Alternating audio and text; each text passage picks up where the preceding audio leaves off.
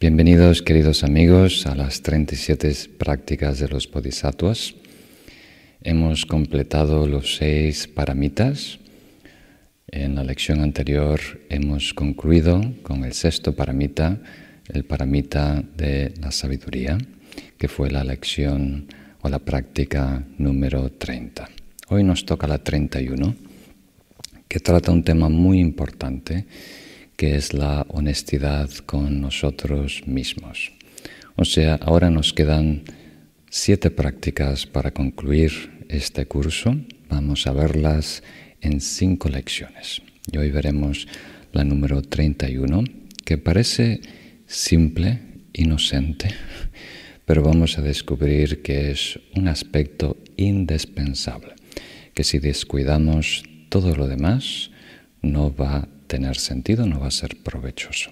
Como siempre, vamos a empezar viendo las o atendiendo a las preguntas de la lección anterior antes de empezar la nueva lección de hoy. Entonces, si nos puedes guiar, Javiera, vemos algunas de las preguntas pendientes.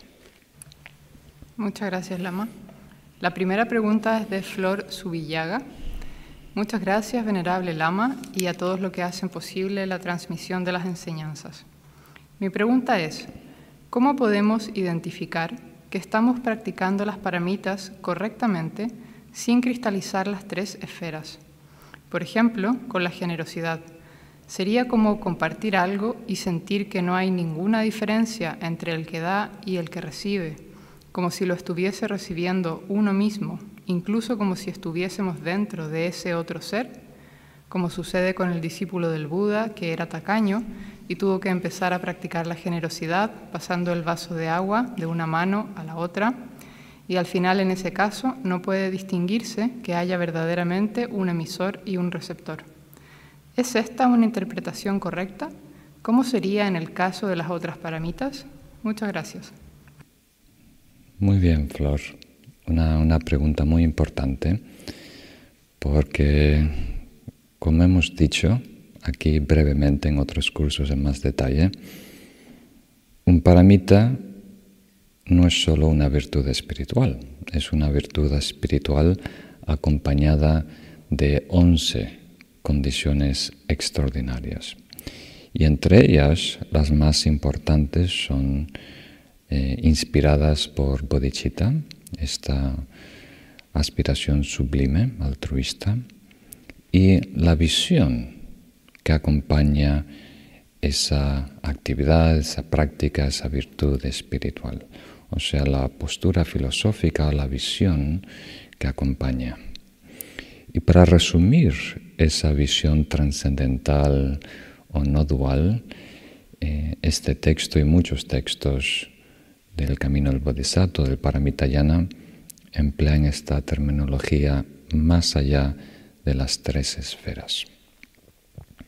Y creo que lo, lo describes bastante bien, entonces solo voy a agregar algunos puntos. Mm. El primero de ellos es que estamos hablando de algo muy sublime, muy profundo, entonces no se trata de incluir esta visión en nuestra práctica de generosidad, conducta, paciencia, un sí o no, un blanco y negro, sino lo tenemos que ver como un proceso. O sea, tenemos que pedir de nosotros dar un paso a esa dirección, a la dirección del estado trascendental, a la dirección de la no dualidad y tratar de incorporar esa visión, esa sabiduría en toda actividad, en toda práctica espiritual, para elevarla. Elevarla quiere decir no necesariamente que complazca al Buda, a un ser todopoderoso, o que se compare con la práctica de un bodhisattva, sino elevarla quiere decir hacerla efectiva, hacerla una práctica transformadora. Entonces, si tenemos eso, claro que es un proceso, es gradual de acercamiento, podemos verlo en dos contextos. Uno es relativo, podemos decir, y otro es absoluto. El absoluto es el más difícil de comunicar porque está más allá de las palabras. Es en sí un estado inefable, en donde en ese estado se disuelven completamente toda noción, todo concepto de el actor, el sujeto, el meditador, la meditación y el objeto en que meditamos. ¿verdad? Hay una cruda experiencia no dual, más allá de no solo de los conceptos, de la dualidad. Entonces, la manera para empezar a acercarnos a ese estado es a través de su dimensión relativa. Y tú has mencionado un par de analogías que pueden funcionar. Yo agrego un par más o una más, que es la del teatro, ¿verdad? Cuando tú estás desarrollando una obra en un teatro, tú tienes que desarrollar tu papel con mucho cuidado, con mucha ah, precisión, con mucho respeto, ¿verdad? Y ese personaje en el escenario tiene que hacer cosas, tiene que mover una campana de un sitio a otro, eh, sacar una espada, ¿no? Tiene que cantar, ¿verdad? Pero la persona que está desarrollando, ¿verdad? ese himno o ese canto o ese baile o ese ataque o esa defensa, lo que sea, eh, sabe, entiende que ese personaje no tiene una existencia inherente, absoluta, independiente, ¿verdad? Y que eso que está empleando, ese escudo, esa espada, no es algo que tenga también existencia propia, es algo que se ha diseñado solo para esa obra, ¿verdad? No es ni una espada de real, no tiene filo, no corta nada. Entonces, en nuestro día a día y en nuestra práctica espiritual tenemos que ejecutar todas las tareas con mucho cuidado, con mucho respeto, con mucha precisión, pero sin la noción arraigada de yo y de acción y del destinario de esa acción. A lo mejor un ejemplo más español, más cotidiano se me ocurre, es jugar a las cartas. ¿Sabes? Un juego de, barajas, de naipes, jugar a las cartas. Entonces, en la mayoría de los juegos, así entre familia, alguien se turna a embarajar las cartas y después dar las cartas, ¿no? repartirle a sus amigos, a sus familiares. ¿verdad? Y después se acaba esa jugada, se le pasa a la próxima persona. Casi siempre va, como es, en el sentido contrario. Hace tanto que no juega las cartas. Sentido contrario a los ojos del reloj. ¿Al reloj? Al reloj. Entonces, eh, la persona que eh, es repartidor de cartas de turno tiene que tomar su papel ¿verdad? muy serio, tiene que dar solo tres cartas a cada uno, no puede tener preferencias, ¿verdad? Y nadie puede empezar hasta que él reparte las cartas, es un papel muy importante. Tiene que Em, seguir las reglas, no puede hacer trampa, no puede ver las cartas, no puede cambiar el orden de las cartas, entre familias o incluso gran pelea. Mm. Pero el próximo turno le toca a la otra persona y ahora esa persona recibe las cartas que la otra persona le dé. Entonces, el problema está es en nuestra existencia hoy en día, estamos tan obsesionados con el día a día que nos olvidamos que es un ciclo, un gran ciclo de interdependencia. Y estamos jugando este papel, este pequeño papel de dar cartas. Y pensamos que somos importantes porque tenemos este mazo de cartas o de naipes, ¿verdad? Y voy a ser generoso y le voy a dar tres aquí, y tres aquí, y tres aquí, ¿verdad?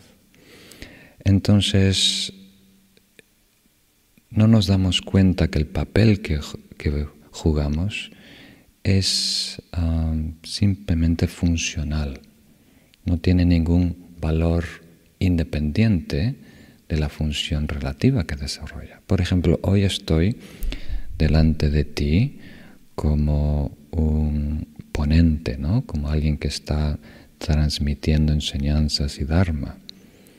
Pero soy el maestro de turno, ¿verdad? Este es simplemente una jugada, estoy repartiendo cartas.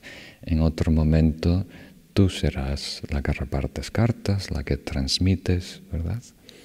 Ah, las encarnaciones vienen y van, los años pasan muy rápido. Entonces nosotros nos obsesionamos mucho con el papel, con los títulos, con el cargo, con la etiqueta, con el nombre, lo que damos, lo que nos damos, si nos pertenece, cómo nos pertenece, cuando todo es bastante arbitrario al nivel último solo tiene sentido a nivel relativo, ¿verdad? Esa es la distinción. Entonces, si pudiéramos desenvolvernos en la vida como si estuviéramos jugando, ¿verdad? Siguiendo las reglas del juego, siendo muy respetuoso, siendo equitativo con todos, pero no tomándonos tan en serio, ¿verdad? Quien le toca el as, quién le toca el 3, quién le toca el rey, quién va primero, quién va último, quién da, quién recibe, quién corta, quién embaraja. ¿verdad? Es simplemente el desarrollo de este juego. Mm, no hay mucho más. Entonces eso quiere decir que tenemos que caminar ese delicado, resbaladizo camino del medio, más allá de los extremos. No podemos negar. Que hay cosas importantes, que hay roles, que alguien viene primero y alguien va último, que hay reglas. Eso hay que respetarlo. Pero lo respetamos a nivel relativo, contextual. No tiene vida propia, no tiene existencia propia, no tiene un estatus último. Muy bien pasamos a la, próxima porque esto puede ser un tema muy extenso. La próxima pregunta es de María. Buen día, estimado Lama. ¿Cuál es la diferencia entre un estado de contemplación con suspensión del juicio y shamatha? Y en la misma línea, ¿cuál es la diferencia entre reflexión analítica acompañada de contemplación y meditación vipassana? Muchas gracias, Lama y comunidad paramita. Muy bien, María.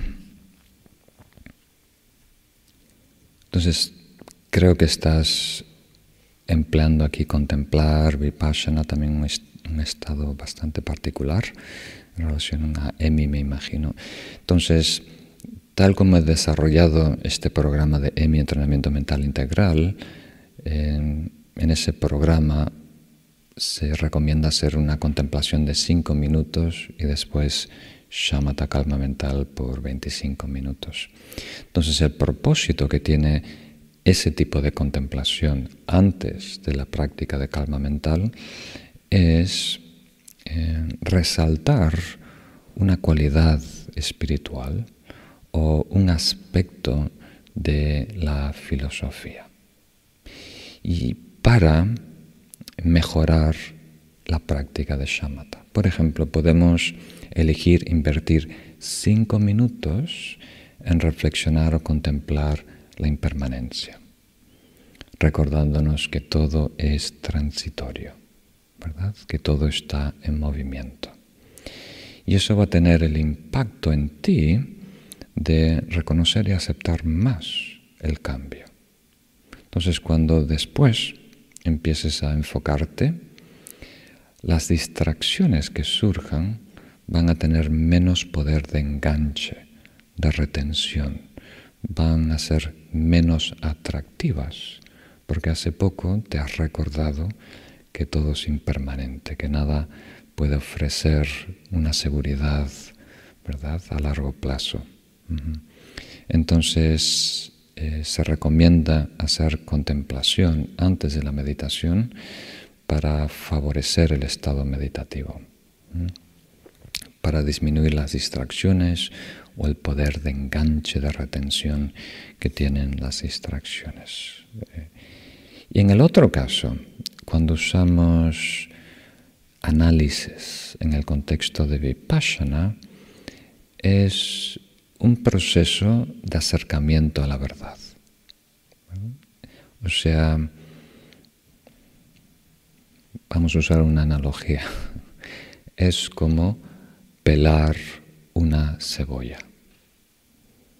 O sea, la tradición más popular de análisis en el contexto de Vipassana es la tradición que está vinculada con Manjushri, que es una tradición en donde vamos descartando las versiones erróneas de la realidad. No estamos impulsando la verdad, sino estamos eh, descartando, casi como si tuvieras un examen y tuvieras seis opciones, llegas a la correcta descartando todos los errores.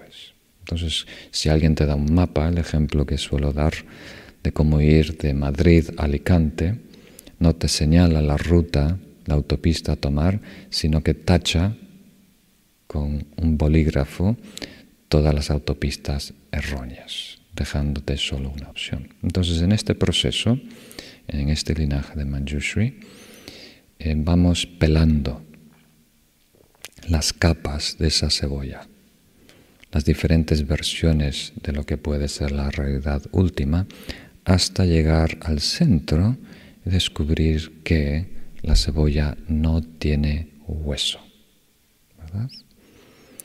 Y después eh, desistimos, ya no hay más capas que sacar, ya no hay nada que corregir. Ahí lo que queda es aceptar y reconocer esa espaciedad, esa libertad, esa carencia de hueso que, que, tiene, que has descubierto. Y acostumbrarte, familiarizarte con esa verdad. Porque no es suficiente un encuentro con la verdad, una experiencia de la verdad, tenemos que asimilarla. Es un proceso que tenemos que retornar una y otra vez a esa verdad para poquito a poquito asimilarla, reconocerla, establecerla en nosotros. Muy bien, pasamos a la próxima pregunta. La próxima pregunta es de Maite. Muchas gracias Lama Rinchen y equipo por estas enseñanzas. He visto los videos de entrenamiento mental integral y no dejo de pensar que he querido correr y saltar antes de aprender a andar. Puede que esté equivocada, pero creo que primero debería haber seguido el curso de EMI y después haber seguido con las 37 prácticas, porque sin autoconocimiento no puedes establecer las bases de un cambio y hasta que no asimilas el cambio, hay conceptos que suenan huecos o los malinterpretamos es un freno para la meditación y para realizar otras acciones. ¿Podría darme su opinión? Muchas gracias de nuevo. Muy bien, Maite. Conceptos huecos, estoy anotando. Sí, creo que tienes razón. O sea, EMI, este, este programa de formación, entrenamiento mental integral, tiene estructura eh, es un manual de meditación, de práctica, de desarrollo, en donde tenemos la estructura para qué hacer, las pautas a seguir cada semana eh, a nivel de contemplación, meditación y vida diaria. Y este texto de 37 prácticas no es un manual de meditación, es un texto de claves. En tibetano sería men ngak, que quiere decir instrucciones esenciales. es después de tener una educación más global, ¿verdad? De lo que es el mapa de desarrollo, incluso algo de experiencia de las prácticas. Entonces es muy valioso tener estas claves, que con un pequeño giro de palabras, ¿verdad? El maestro nos ayuda a aclarar, ¿verdad? ¿Cuál es el punto exacto de este paramita o de esta práctica? Y eso nos puede ahorrar décadas de estar persiguiendo nuestra cola, dando círculos. Entonces es muy valioso. Eh, yo lo estoy empleando en este caso, no tanto como Menaka, eh, más para, como hacen muchos maestros, como inspiración, porque es un texto que toca los puntos importantes del camino del Bodhisattva, el camino del Paramita. Entonces es una manera de introducir los elementos importantes inspirarnos a indagar, a cuestionar, a investigar y también tener algunos recursos prácticos para ya empezar a, implementar. Pero no es un manual formal, por decirlo así. Es una lista de 37 claves que pueden ser inspiración para personas nuevas, o pueden, para personas más maduras y experimentadas y educadas, puede ser la llave que nos ayuda a dar pasos y trascender etapas. La próxima pregunta. La próxima pregunta es de Beatriz Castaño Monsalve. Quisiera preguntar al venerable Lama acerca de las diferencias entre las ramas del budismo ya que me pareció entender que algunos se dedican, por ejemplo, a la práctica exclusiva de la meditación. También he oído amigos budistas de otras escuelas mencionar conceptos muy diferentes a los que se transmiten en las enseñanzas del linaje Sakya. A día de hoy me resulta difícil comprender que se pueda avanzar en el camino espiritual sin el equilibrio que proporciona el desarrollo de los tres elementos, estudio, reflexión y meditación. Gracias. Muy bien, Beatriz, gracias por tu pregunta. Eh, tenemos que asegurarnos que no estemos ah, comparando naranjas y manzanas. O sea,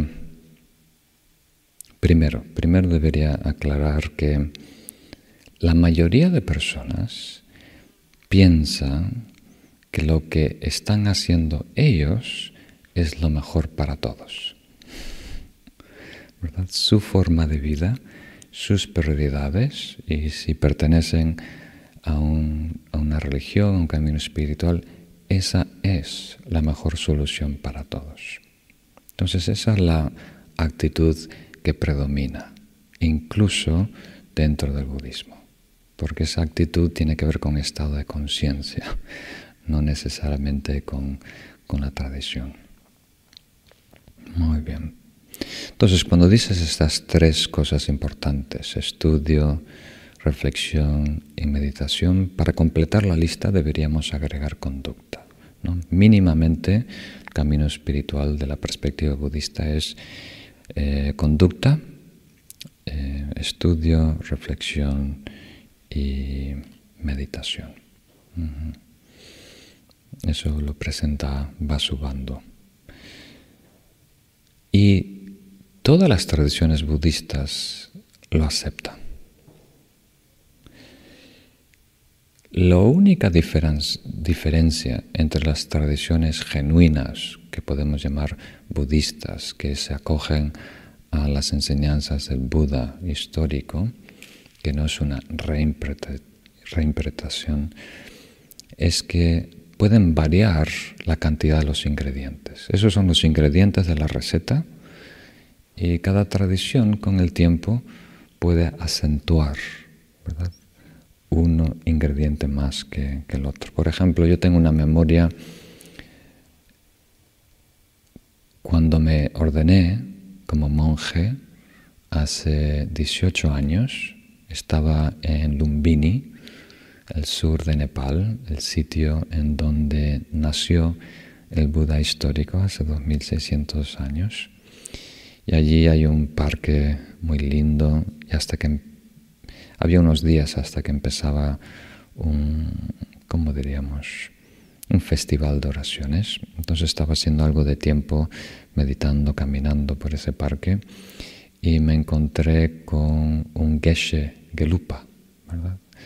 Y estuvimos charlando, estaba pidiendo consejos y me dijo, para realmente meditar, para dedicarte a meditar, primero tienes que estudiar por lo menos 18 años de estudio serio, ¿verdad? Sin, sin parar. Y después, sabiendo cómo meditar, te puedes dedicar a meditar.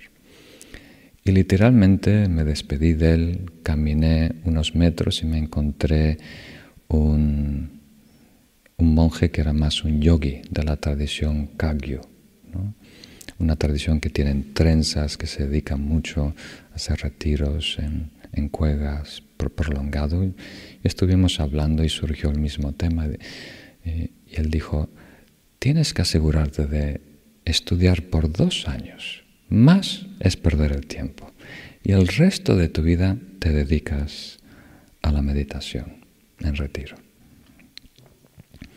Y como, aunque solo tenía 31 años, ya, había estudiado mucho tiempo, ¿no? en, en, el Dharma ya tenía 10 años haciendo formaciones y demás, entonces pude apreciar esos dos comentarios, esos dos puntos de vista y saber que los dos tenían razón, ¿verdad? Los dos tienen razón, pero tienen razón para una audiencia particular. O sea, ese proceso, ese énfasis, más estudio más meditación, coincide mejor para un tipo de persona, ¿verdad? Y no otra. Entonces, el problema está cuando nosotros decimos o pensamos, casi siempre somos un poco tímidos en el hablar, pero pensamos, pensamos que mi versión, mi enfoque, mi fórmula es la correcta. Qué lástima que todos no lo están haciendo. Qué lástima que todos no saben lo que yo sé. Qué lástima que todos no tienen acceso a esto. A eso se le llama dogma. Cuando un camino correcto. Tú crees que es el único o el mejor.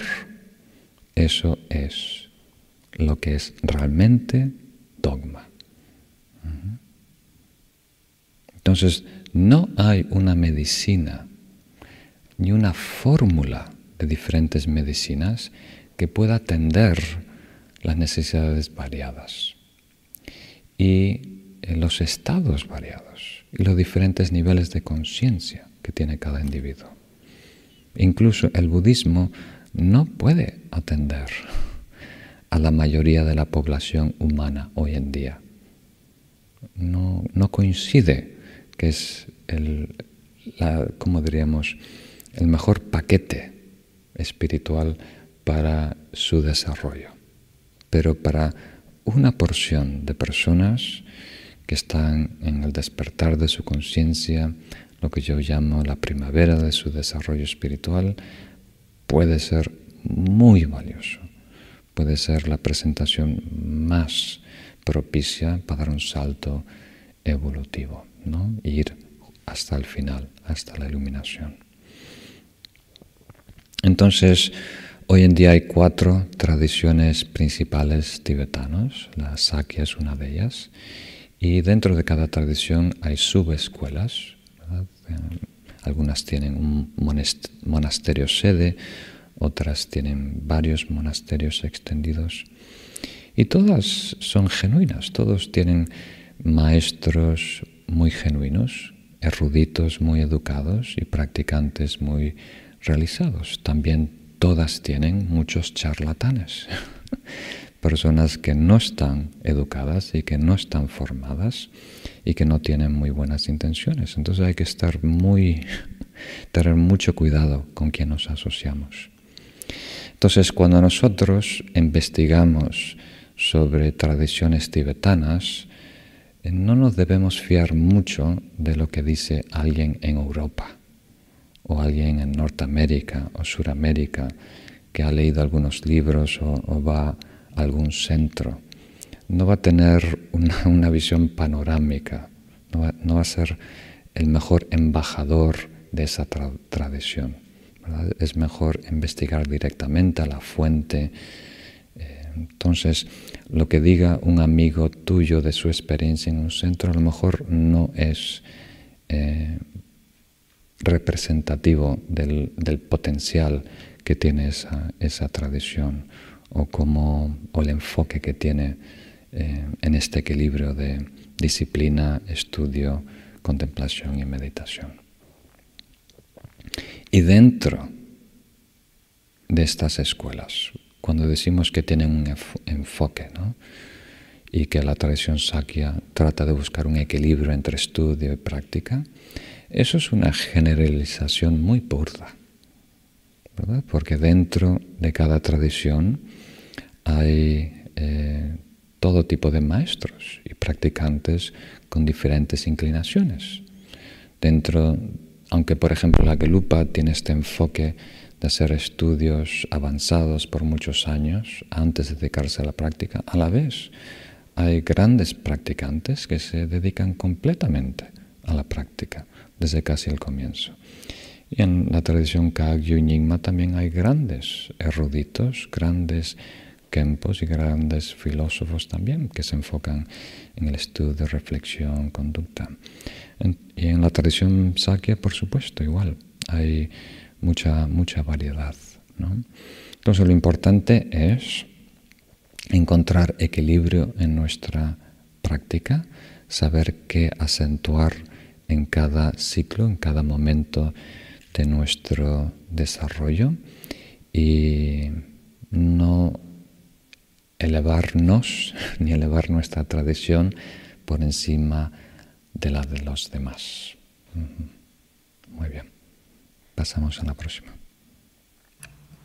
La próxima pregunta es de Marisa Díez.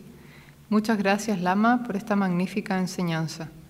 Mi pregunta es, cuando en el último estadio se suelta la propia meditación y ya solo queda una intuición o sensación, ¿cómo se sabe que es la correcta sabiduría y cómo se recuerda posteriormente en cada instante? Muchas gracias. Ok, muchas gracias. Marisa Díaz. Mm. Entonces, cuando tú dices se suelta la meditación, ¿verdad? Esto es una pregunta relacionada con hace dos lecciones, pero igual la vamos a atender. Cuando decimos que se suelta la meditación, no quiere decir que dejas de meditar. Quiere decir que la meditación ha llegado a, a un nivel de estabilidad que puedes desistir de poner empeño, o sea, de em, activamente perseguir la técnica meditativa. O sea, la técnica que has desarrollado hasta ese momento te ha llevado al estado. Puede ser shamatha, por ejemplo, el estado de equilibrio, ¿verdad? Entonces, en la medida que nos eh, vinculemos correctamente con el objeto meditativo, se establece eh, equilibrio y claridad, en esa medida podemos desistir de poner empeño, de poner energía, de forzar la técnica. Y la meditación deja de ser un verbo, una acción, una actividad, y se convierte cada vez más en un estado que podemos habitar. Entonces, ese era el sentido de, las palabras.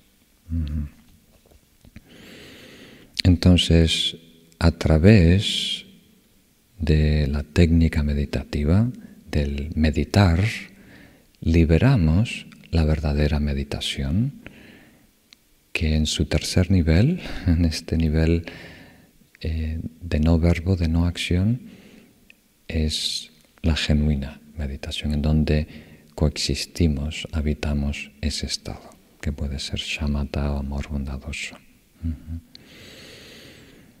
Entonces, em, creo que la segunda pregunta puse aquí, ¿cómo esfuerzo, ¿no? Habías mencionado la palabra esfuerzo. ¿Cómo podemos continuar ahí? ¿Verdad? Tu, intuición te, pide esa, esa, pregunta. Si no estamos haciendo nada de nuestra parte, ¿verdad? Entonces, ¿cómo podemos permanecer? ¿Cómo nos, nos mantenemos y nos recordamos que tenemos que seguir meditando si ya desistimos de meditar? Entonces, Aquí estamos hablando de una cognición directa, libre de conceptos. Y este tipo de cognición directa, libre de, conceptos, no necesita pensar para saber. Estamos acostumbrados a pensar que es necesario pensar para saber. Pero en la medida que progresa nuestra práctica, hay un saber más allá de los conceptos y de la actividad de ir en búsqueda y de retener. Muy bien. Una, una pregunta más entonces. La última pregunta es de Sonia Graciela Herrea, desde Mar del Plata, en Argentina. Buenas tardes, venerable Lama y equipo. Mi pregunta tiene relación con el significado de vacuidad. Aún no consigo comprender la complejidad que encierra. Me gustaría que usted amplíe el concepto con la claridad que lo caracteriza. Muchas gracias y bendiciones para todos. Desde Mar del Plata, Argentina, con profundo respeto y admiración. Muy bien, muchas gracias Sonia. Esta es una, pregunta muy difícil porque esto toma muchos años para, para comprender, pero vamos a dar unas pistas, vamos a, empezar ese proceso. Entonces lo importante es no intentes llegar a una conclusión, ¿verdad? Hoy y tener todo claro. Es un proceso de descubrimiento y ahora damos unos pasos.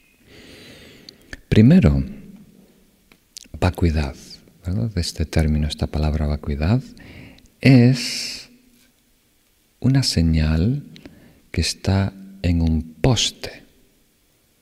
Como si estuviéramos en la carretera, hay un poste de madera y hay una lata. Y en esa lata hay una señal con una flecha. Entonces, la palabra que está encima de la flecha es vacuidad. Esa palabra podía ser Las Vegas hacia allá. Podía ser inmaculado hacia allá. Podía ser perfección hacia allá. Podía ser eh, iluminación hacia allá. Coincide que ahora dice vacuidad, flecha hacia allá. ¿Mm? Entonces, Vacuidad es una pegatina que está en una lata, que está en un poste con una flecha. Es algo que está indicando hacia dónde ir. Entonces la pregunta curiosa es, ¿y por qué esa palabra? ¿Verdad? ¿Por qué no usar em, pureza? Eh, o inventar una palabra nueva, altísimo. implotísimo. Se usa vacuidad porque, o en, tibetano tompañi, o en sánscrito shunyata, porque es un importante recordatorio. Es un importante recordatorio que neutraliza el error principal, la trampa principal en la que caemos. Entonces vamos a, a tratar de hablar un poco de la trampa. Imagínate un bosque. Aquí desde el centro vemos un pequeño valle antes del Mediterráneo, antes del mar, y aquí abajo hay un, hay un jardín botánico, que yo lo veo siempre como un bosque, muchos árboles muy lindos. Ahora si me acerco a ese bosque, el bosque desaparece. Hay árboles. Y si me acerco a los árboles, ¿verdad? Empiezan a haber eh, ramas y después hojas y después células, ¿verdad? Entonces, ¿sabéis esa expresión, los árboles no te dejan ver el bosque? Aquí estamos diciendo lo opuesto. El bosque no te deja ver los árboles. O sea, desde aquí, desde el templo, desde el monasterio, viendo un par de kilómetros, veo un bosque. Pero el bosque no existe. ¿verdad? El bosque es un concepto en mi mente, una abstracción que trata de unificar toda esa masa verde que identifico como árboles. ¿verdad? Entonces, para ayudarme a no caer en la trampa que hay un bosque unitario, ¿verdad? Eterno que no cambia, que no tiene partes ni condiciones, independiente de mi mente allá afuera, aparece esta señal que dice vacuidad, que quiere decir, este bosque está vacío de lo que tú le agregas. Este bosque natural es bellísimo, ¿verdad? Existe. Hay aves, hay hongos, hay aromas, hay sombras y luces, es, bellísimo, no se puede negar su existencia. Pero ese bosque natural carece de una cosa que yo he inventado, le he agregado, le he imputado. ¿verdad? Entonces esa señal vacuidad nos recuerda la verdad última de ese bosque es que carece, está vacío de tu imputación, de tu abstracción, de tu idea, de tu concepto de un bosque unitario. Eso es tan simple como eso. Entonces se emplea la palabra vacuidad, que es un término negativo, porque nosotros tendemos a estar en el otro extremo, de existencialismo, continuamente atribuyendo la existencia objetiva, última, permanencia a los fenómenos. Si nosotros estuviéramos en el otro extremo, si nosotros fuéramos un lector de Nietzsche, ¿verdad? Si estuviéramos siguiendo el filósofo Nietzsche que siempre está inclinado hacia el nihilismo, entonces la flecha diría existencia, o diría, como diríamos, realidad o, belleza o algo así, para tratar de sanar esa tendencia a aniquilar todo, incluso lo relativo. Creo que hasta aquí llegamos por ahí, pero es algo que podemos y debemos investigar, en comprender el bosque de quienes somos y comprender el bosque del mundo que nos rodea. Y saber que vacuidad es una señal en un poste que nos está ayudando a aproximarnos a esa verdad última, que en sí no tiene existencia propia tampoco. No hay tal cosa como la vacuidad, es simplemente algo que nos ayuda acercarnos y librarnos de estos dos extremos, de existencialismo y nihilismo. Muy bien. Entonces, si estáis, eh, si habéis recibido suficiente filosofía para el día, ahora pasamos a algo más práctico, que es la próxima lección, la lección número 31. Antes de eso, como siempre, vamos a desarrollar una motivación altruista. Si me queréis acompañar, vamos a recitar juntos refugio y bodhicitta.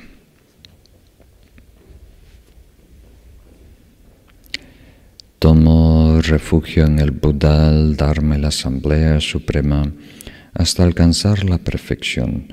Lograré la iluminación para el beneficio de todos los seres con el mérito de las acciones generosas y las demás virtudes.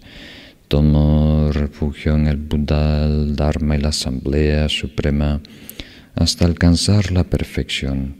Lograré la iluminación para el beneficio de todos los seres con el mérito de las acciones generosas y las demás virtudes.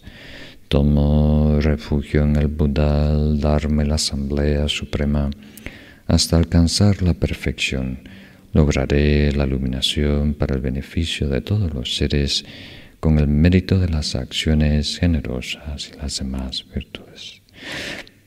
Puedan todos los seres tener la felicidad y las causas de la felicidad.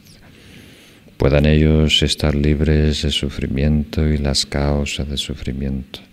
Pueden ellos nunca separarse de la felicidad sin sufrimiento puedan ellos permanecer en ecuanimidad, libres de parcialidad, apegos y aversión.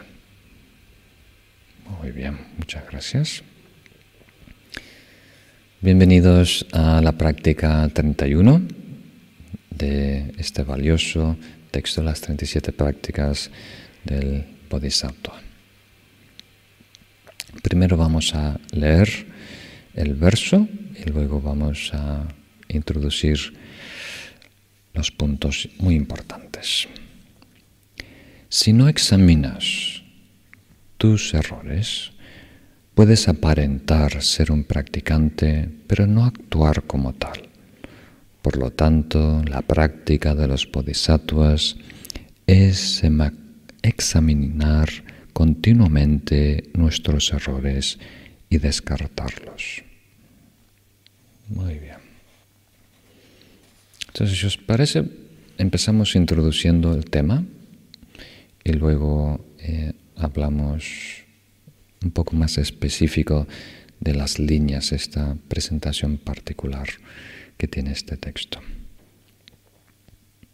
Entonces, los que tenéis el guion, estamos en el apartado número uno, donde dice Introducción al practicante genuino. Para crecer, para madurar en el camino, no es suficiente hacer las cosas bien. No es suficiente tener un buen maestro. No es suficiente leer libros, reflexionar, meditar y tener una buena conducta. No es suficiente, quiere decir, no es garantía que vamos a crecer y madurar que vamos a desarrollarnos espiritualmente. Y muchas veces he, compartido con vosotros mi experiencia estando em, viviendo en la India y Nepal, conociendo a muchas personas de diferentes tradiciones, em, todo tipo de personas, tipo de edades, diferentes países, diferentes enfoques, tradiciones y capacidades pero muchos de ellos muy dedicados, o sea, habían dejado su vida, ¿verdad?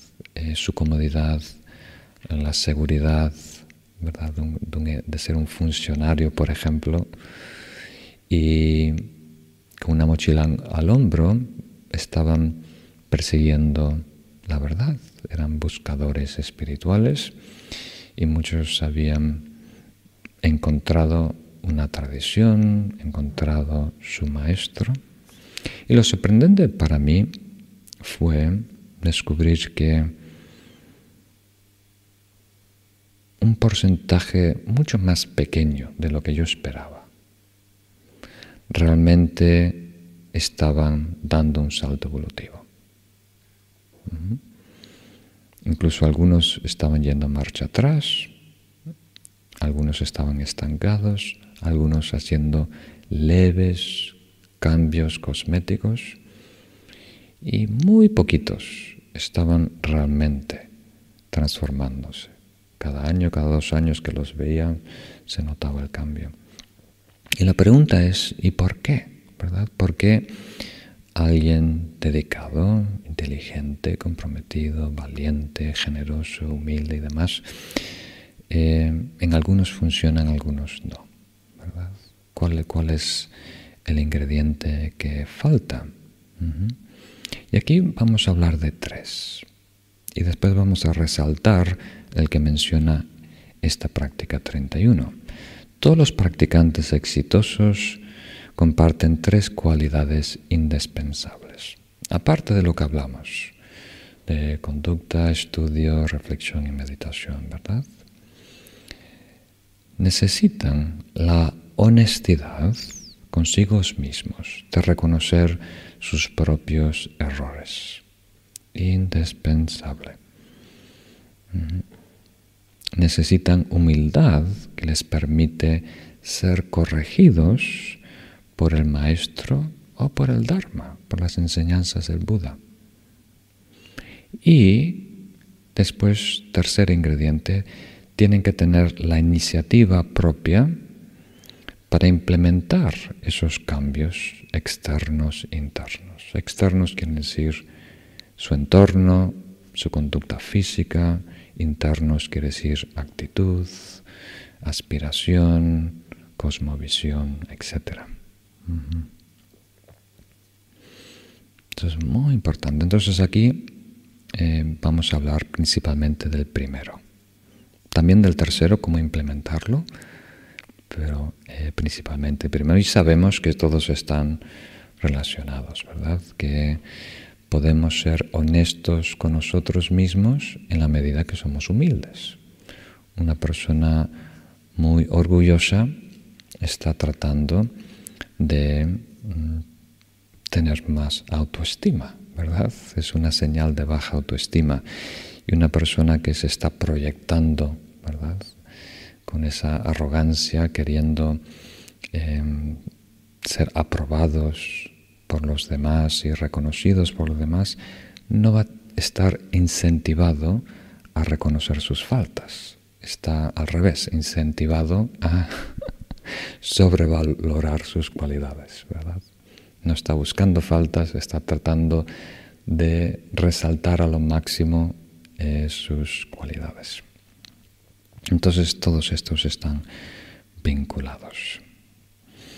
Entonces, la honestidad con nosotros mismos es indispensable porque el camino espiritual se rompe cuando el individuo se desvía, ¿verdad? Cuando hay autoengaño, cuando desarrollamos un autosabotaje. Nos engañamos básicamente de lo que debemos hacer, lo que no debemos hacer, o cómo hacerlo. El bloqueo no va a venir de fuera. De fuera vienen obstáculos. De fuera surgen retos que con la actitud correcta incluso son ventajosos. Nos ayudan a fortalecernos, a crecer, a impulsarnos aún más.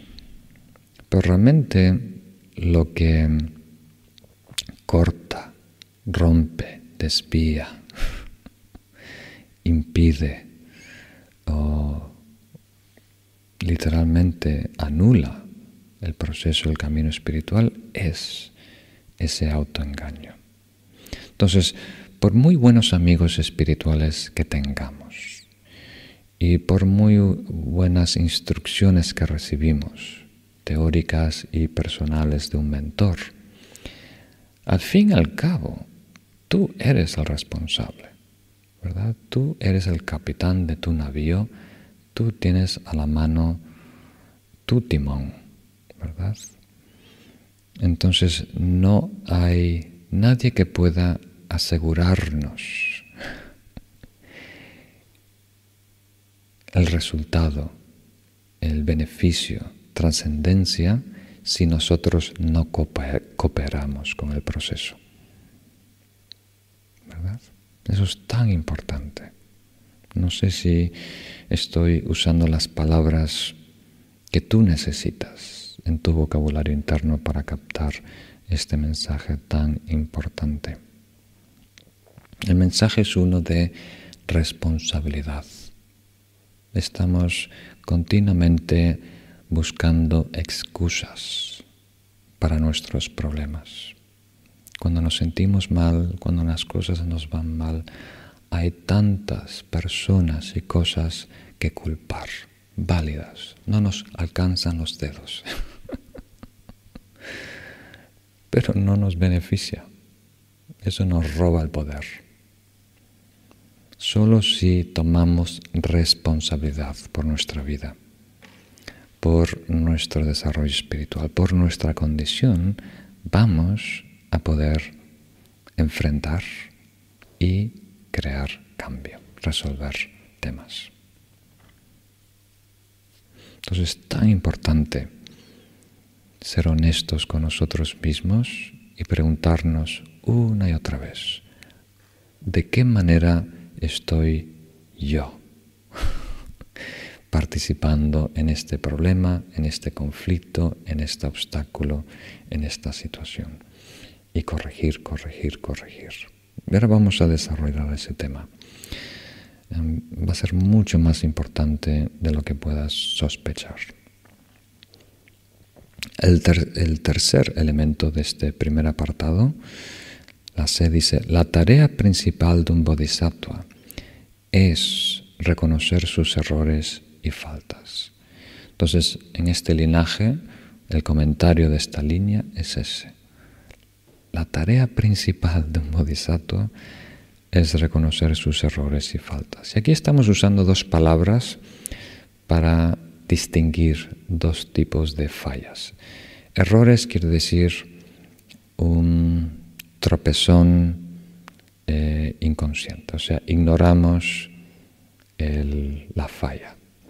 Y con falta quiere decir un tropezón consciente, ¿verdad? Cuando hacemos algo que sabemos que no debemos hacer o algo que es incorrecto, inadecuado, dañino y demás.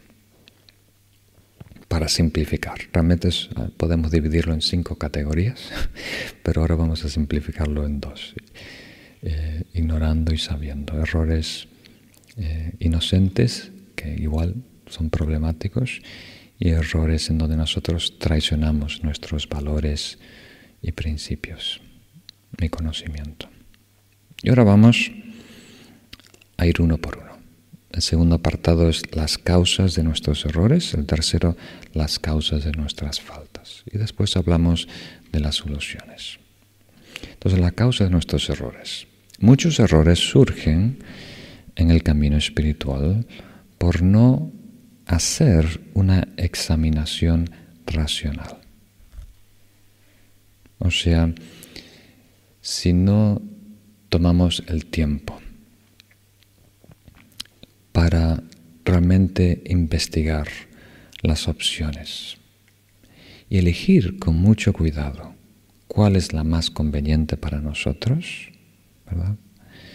vamos a ser impulsados por la corriente, la costumbre, los hábitos, los patrones, la moda, la estimulación sensorial. El instinto. O sea, si tu mejor versión no está presente, el que manda en tu vida es todo lo demás. Entonces es tan importante eh, racionalmente examinar y discernir qué es lo óptimo. Y nunca va a haber algo 100% óptimo en samsara. Tenemos que elegir entre eh, opciones imperfectas.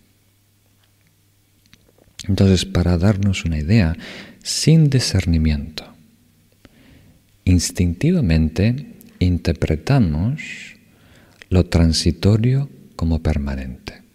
Aquí estamos haciendo alusión a los cuatro sellos del Dharma, los cuatro principios que definen la cosmovisión del Dharma de todas las tradiciones budistas. Entonces, si no hay discernimiento, instintivamente decaemos, interpretamos lo transitorio como algo permanente.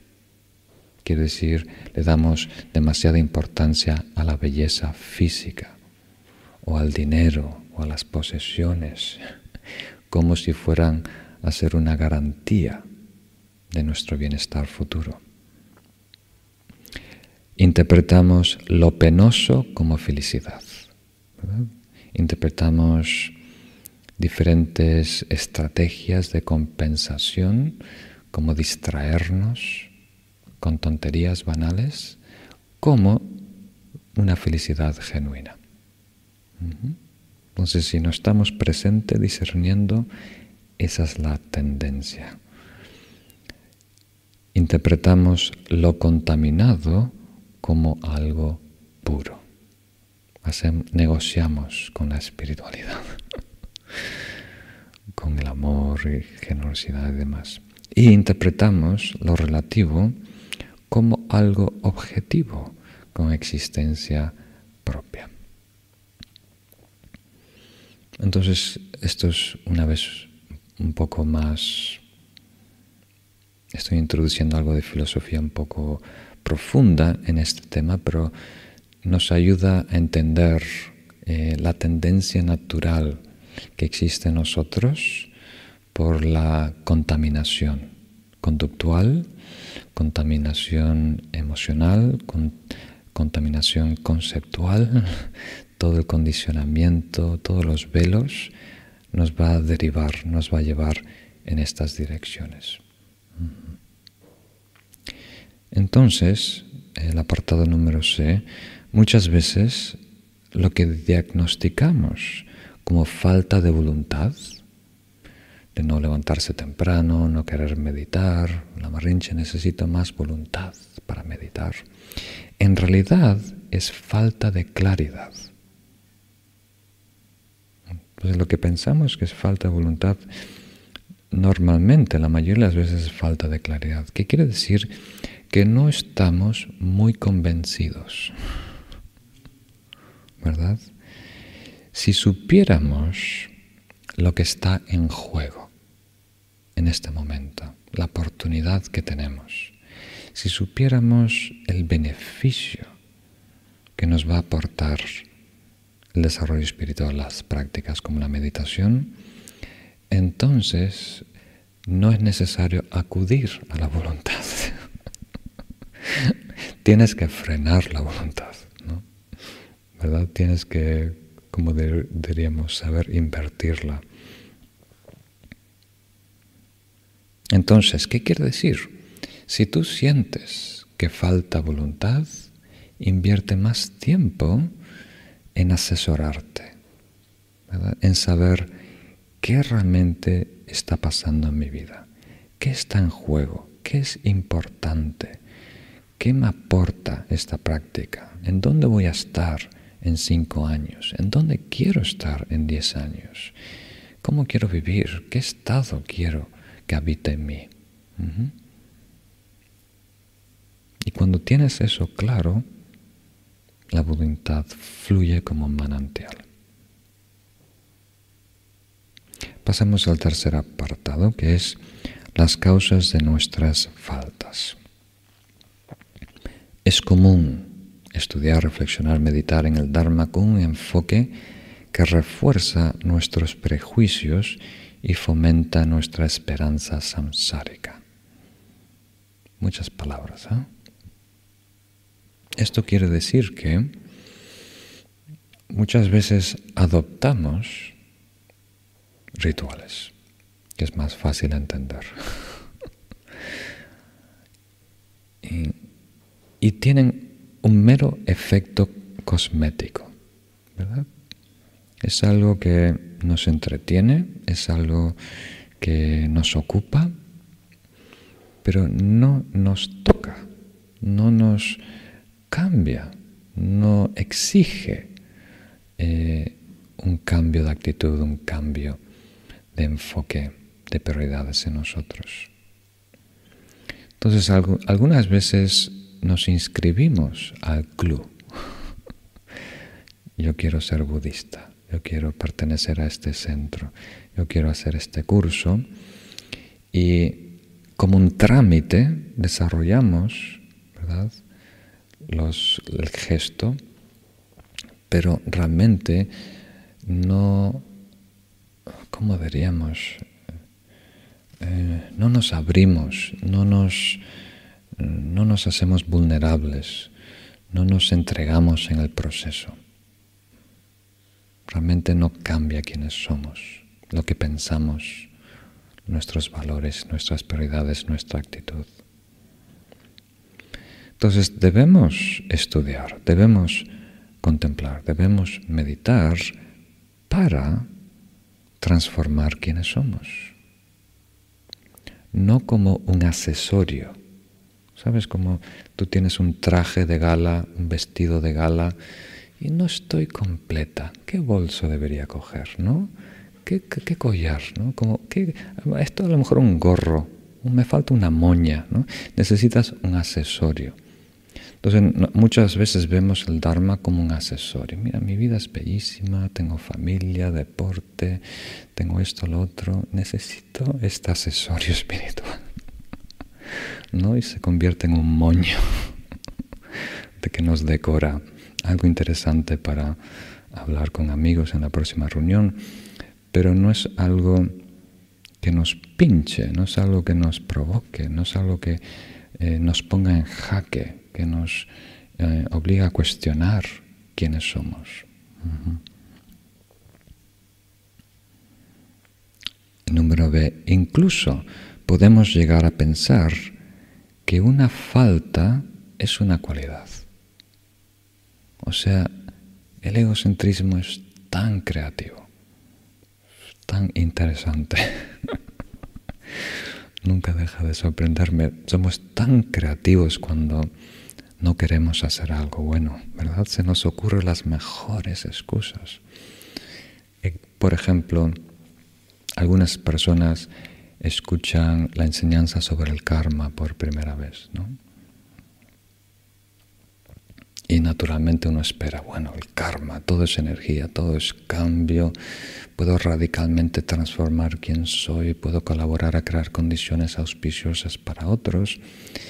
Pero después me hacen preguntas y dicen, bueno, si la Marinchen, si tú dices que todo el mundo es responsable por su vida, ¿verdad? Que ha creado las causas y condiciones que define su estado presente, entonces no deberíamos ayudar a las personas pobres que están padeciendo o los niños que nacieron enfermos. Ese es su karma, es su proceso. No quiero interrumpir su proceso, ¿verdad? No quiero involucrarme o no quiero contagiarme de su karma.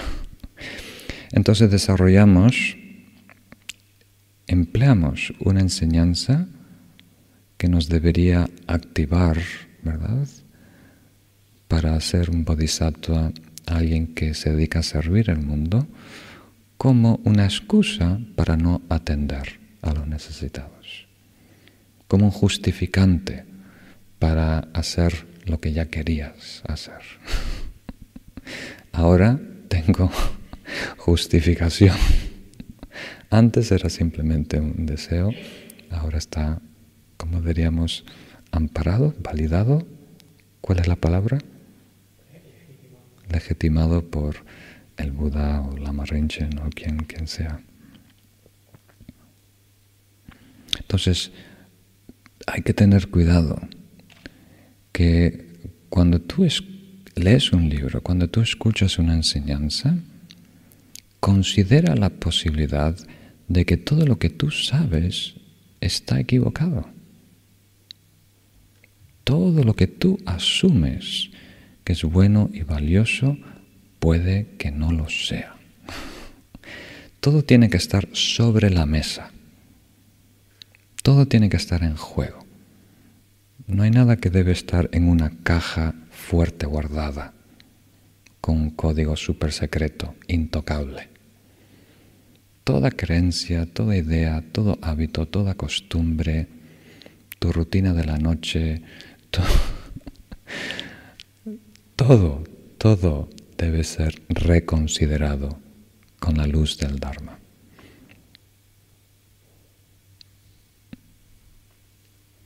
Él se dice, una vez que nos refugiamos en el Dharma, debemos saber lo que está en conflicto con las enseñanzas del Buda y adaptarnos. Bueno, esto depende la confianza que tengas en el Dharma, las enseñanzas del Buda, ¿verdad? Yo cada vez tengo más y más y más confianza, me estoy dedicando mi vida a ello. Entonces, cuando yo leo un, sutra del Buda o un comentario genuino, ¿verdad? como que estamos leyendo hoy, ¿verdad? adoptado por todos los grandes maestros, entonces si veo aquí, en una de estas 37 prácticas, algo que está en conflicto con mis actividades, con mi actitud, con mis prioridades, hay que reconsiderarlo y cambiar, ajustarnos a esta visión iluminada, esta forma iluminada de vivir.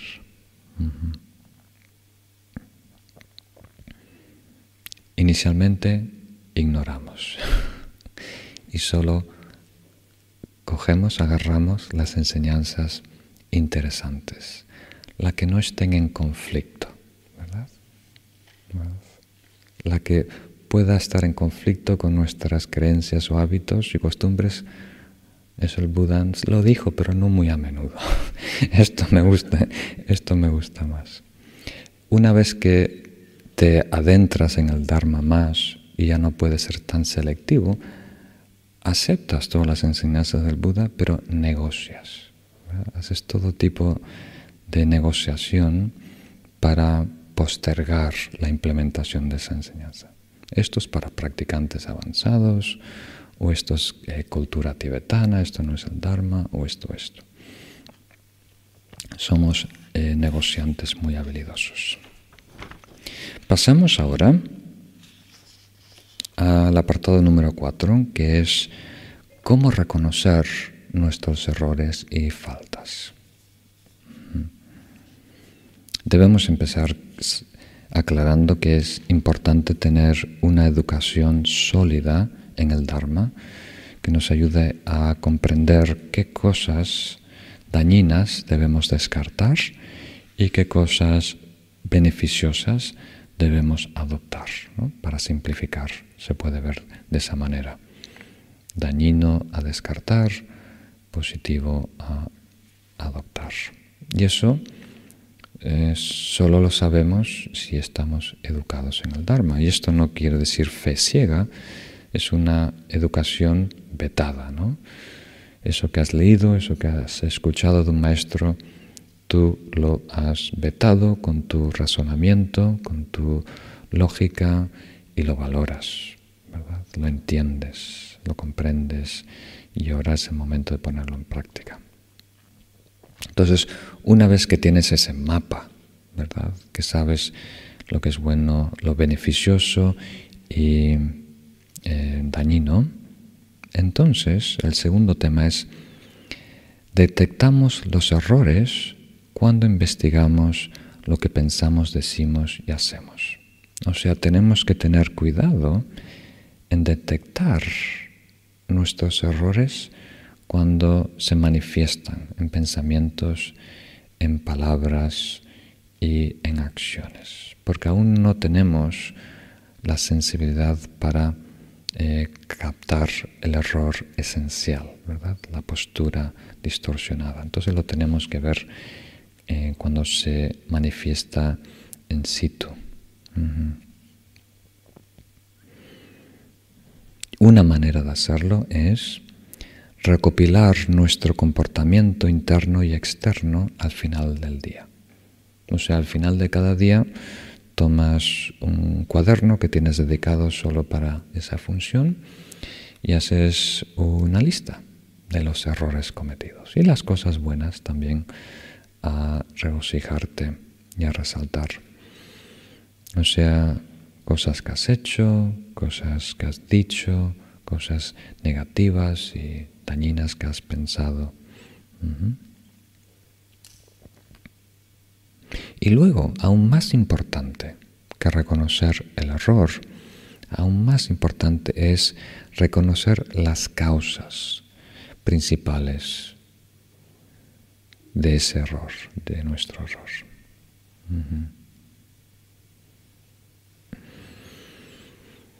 La más obvia es un descuido, ¿verdad? Si no estamos atentos, presentes, si no tenemos mindfulness o recolección, entonces, como hemos dicho antes, un patrón arraigado se manifiesta, ¿verdad?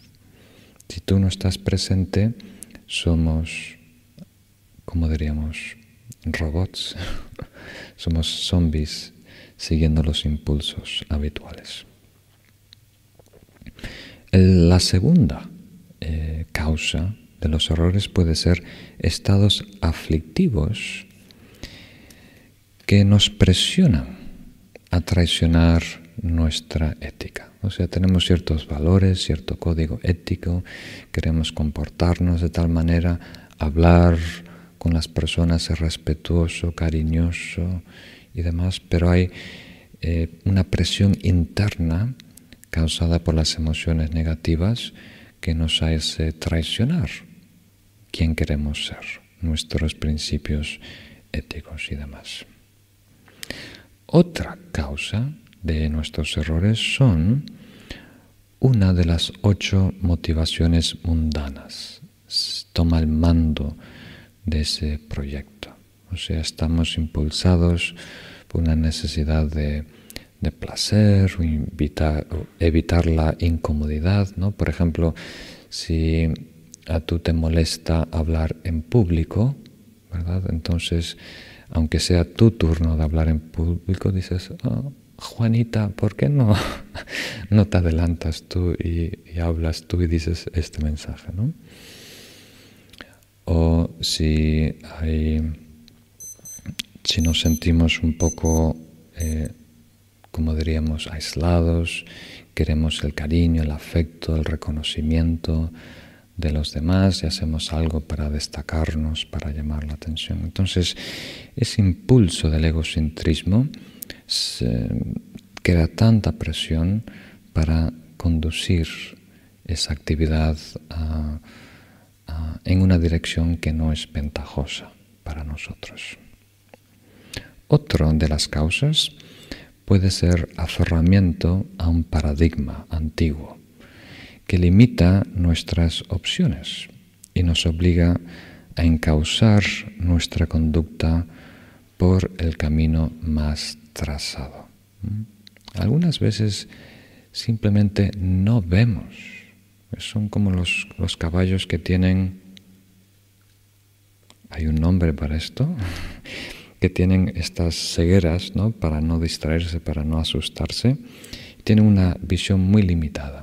Entonces, algunos dogmas personales eh, que sin saber están operando en nosotros limitan nuestras opciones, lo que nosotros podemos valorar. Muy bien. El apartado número 3.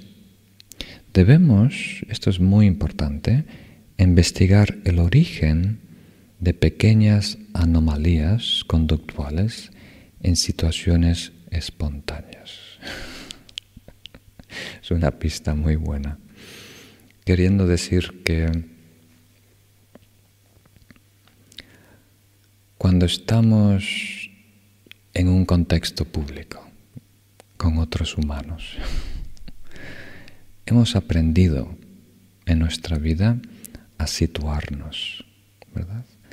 A comportarnos de tal manera para no llamar la atención, no hacer el ridículo, no pasar vergüenza, o que no llamen a la policía. Hemos aprendido eso. Entonces, eh, por ejemplo, muchas personas no son violentas, no porque no quieren ser violentas y agreder a una persona, sino porque tienen miedo a las consecuencias, ¿verdad? A lo que van a pensar los demás, si van a llamar a la policía, lo que me va a pasar a mí y demás. Pero si de repente tienen todo el poder del mundo, si son un rey, una reina, un dictador, ahí va a salir el cosquilleo de esa violencia, ¿no? de querer imponer su voluntad a toda costa, ¿verdad? De agresión y demás. Entonces, como, nos, como ese, impulso, no, no, quiero decir de violencia, todos los impulsos nosotros hoy en día están camuflados por nuestra habilidad y, ¿cómo podríamos decirlo? Por ser animales domesticados en la sociedad humana. Tenemos que descubrir nuestro estado real, ¿verdad? En detalles. Porque las cosas grandes las manejamos bien.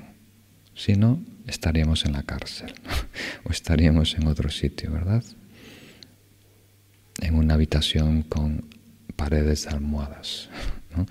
Entonces estamos en donde estamos porque sabemos convivir a tal punto que mm, estamos tolerados por la tribu, ¿verdad? La tribu nos tolera. Entonces, para descubrir nuestro estado real, cuáles son nuestras faltas y errores, tenemos que tener mucho cuidado y observar los detalles. Observar anomalías, quiere decir reacciones raras, inesperadas, curiosas, en situaciones espontáneas. Por ejemplo, varios maestros tibetanos me han comentado a mí las reacciones que ellos han tenido en el aeropuerto y en un avión. Es muy curioso ¿eh? que muchos de ellos usaron ese mismo contexto, porque cuando estás en el templo, ¿verdad? Eh, ya todo está casi hecho por ti. Tu asiento está definido, en dónde te tienes que sentar, cuándo tienes que empezar, quién va a hacer las oraciones, eh, y hay unas reglas y no quieres quedar mal, llamar la atención, todo el mundo está en línea, por decirlo así.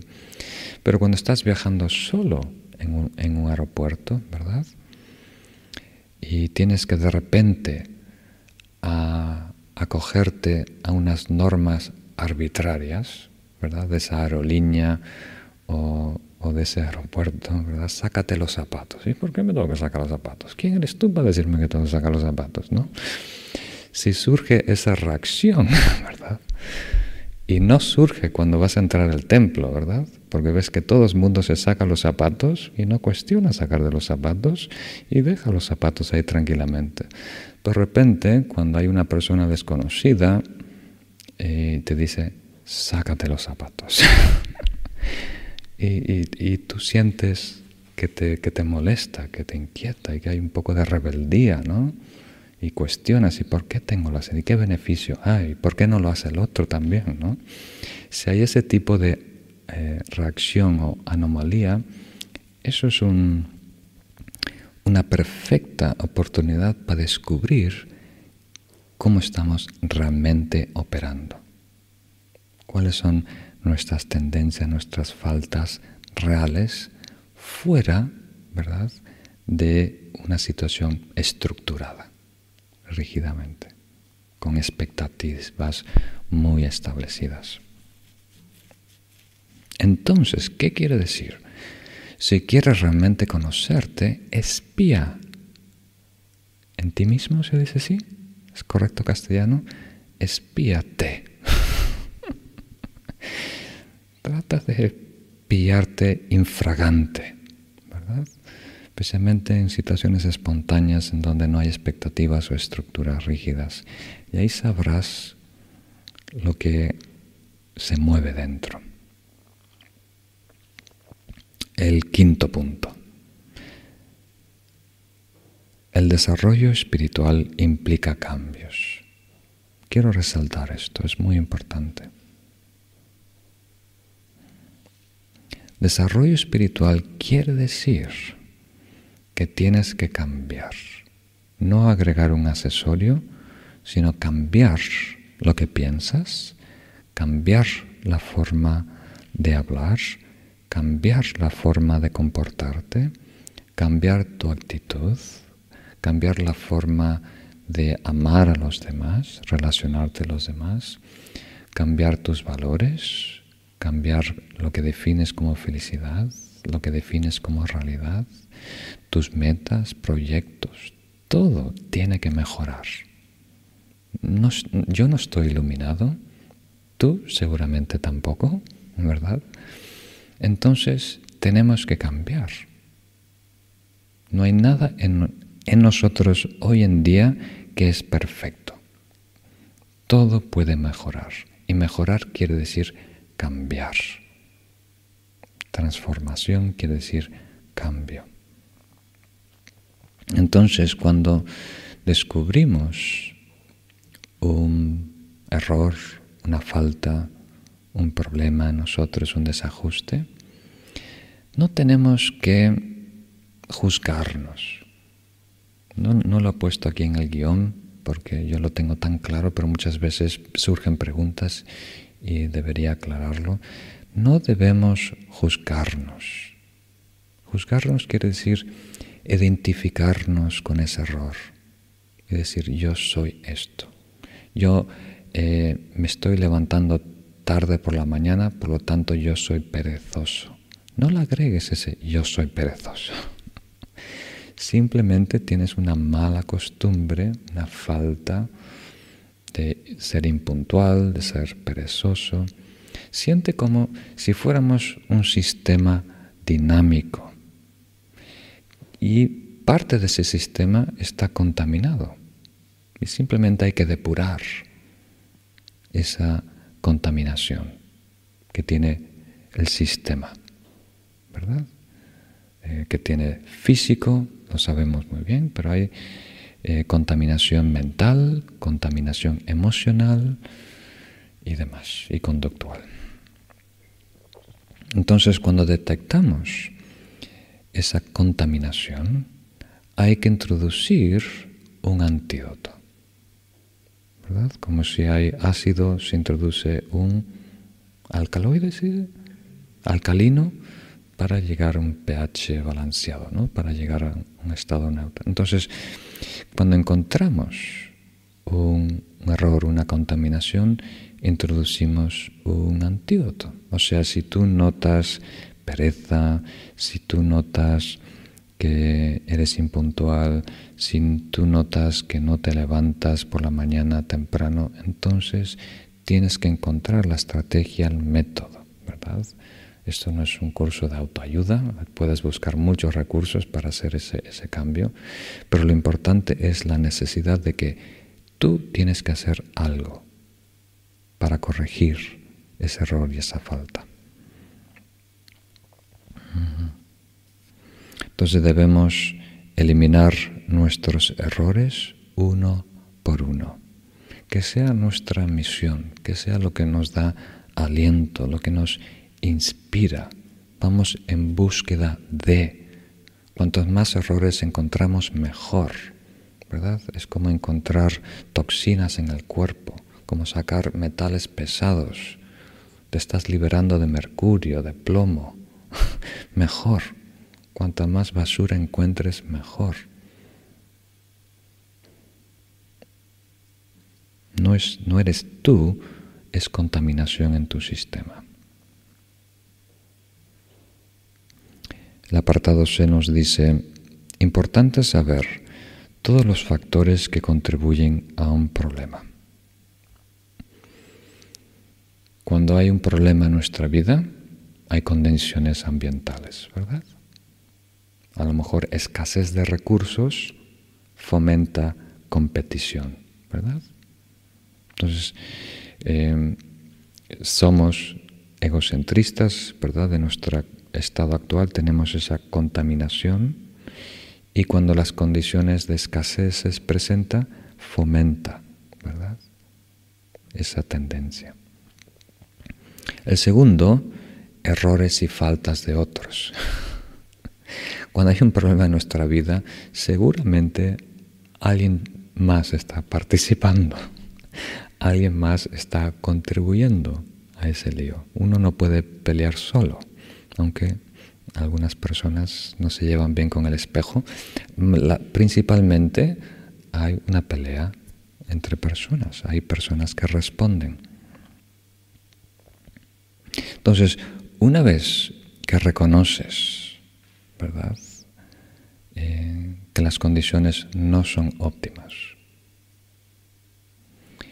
Y una vez que reconoces em, el ruido o la negatividad que está introduciendo otra persona,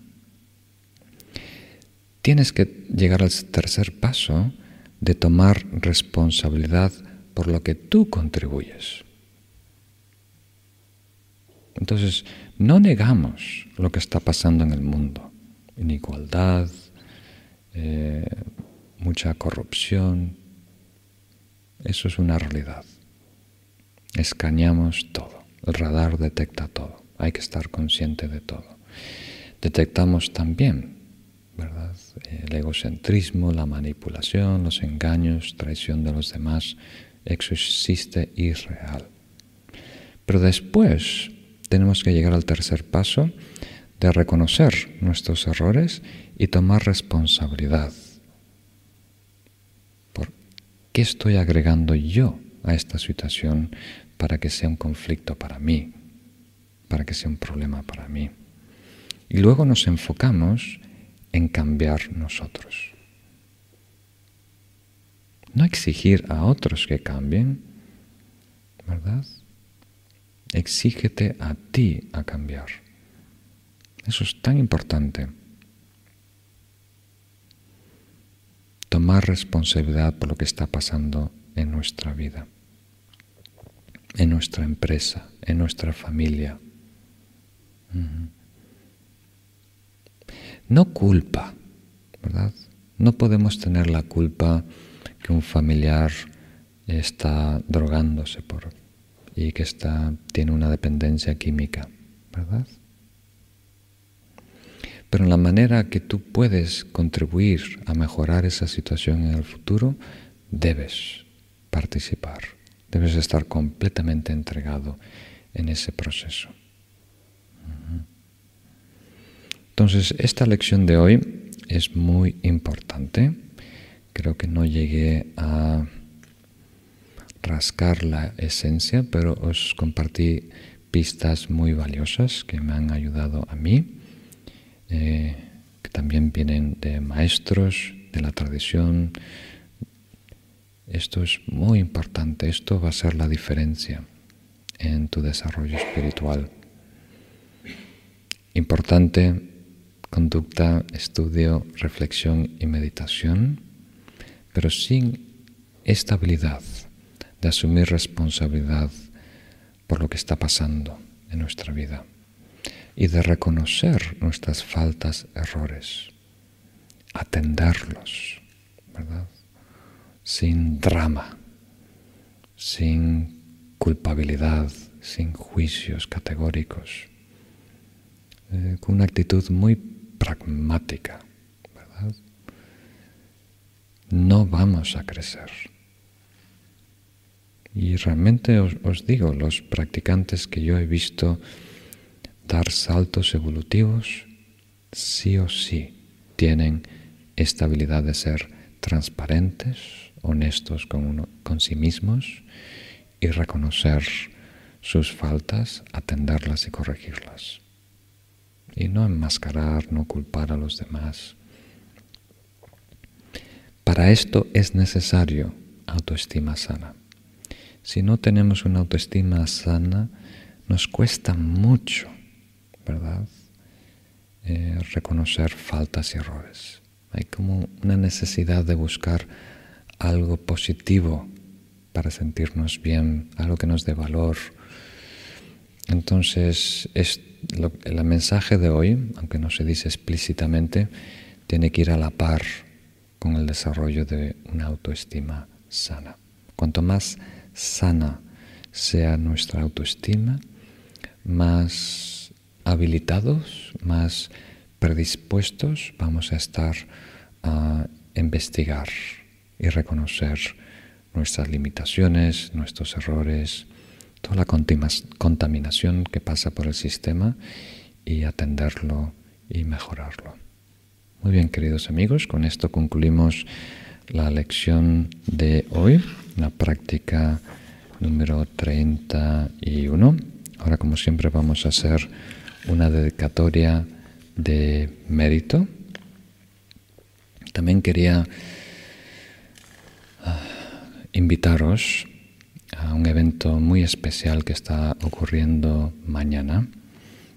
Eh, primero porque está muy cerca, es mañana, y segundo porque es mi, maestro raíz, Goma Trichen Rinpoche.